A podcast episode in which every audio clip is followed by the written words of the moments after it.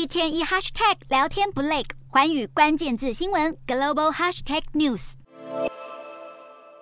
中国官媒《环球时报》前总编辑胡锡进发布这段天灯影片，祝愿元宵节快乐。只怕黄鼠狼给鸡拜年，飘来的不是温馨的天灯，而是不安好心的间谍气球。胡锡进在微博大呛，要中国加快完善平流层飞艇的技术，并且发一个飞艇定位在台湾上空进行恫吓。有趣的是，这篇挑衅十足的贴文，几个小时之后却消失无踪。然而，看在专家眼里，胡锡进可不是胡说八道。平流层飞艇确实可以二十四小时实时监控，只是目前还不具威力，实用性不高。然而，据传新疆维吾尔自治区的博斯腾湖附近有一座巨型机库。推测可以停放中国的军用飞艇。更加诡谲的是，去年十二月，菲律宾就疑似捕捉到中国的飞艇，而台湾是否可能被盯上？虽说胡锡进的话多半不会变成实质作为，但我方必须留心，并且强化观测能力。未来情况捉摸不定，但中国早已花招百出。为此，中科院九鹏基地七日也测试阵媒，推测是增程型雄二一地对地巡弋飞弹。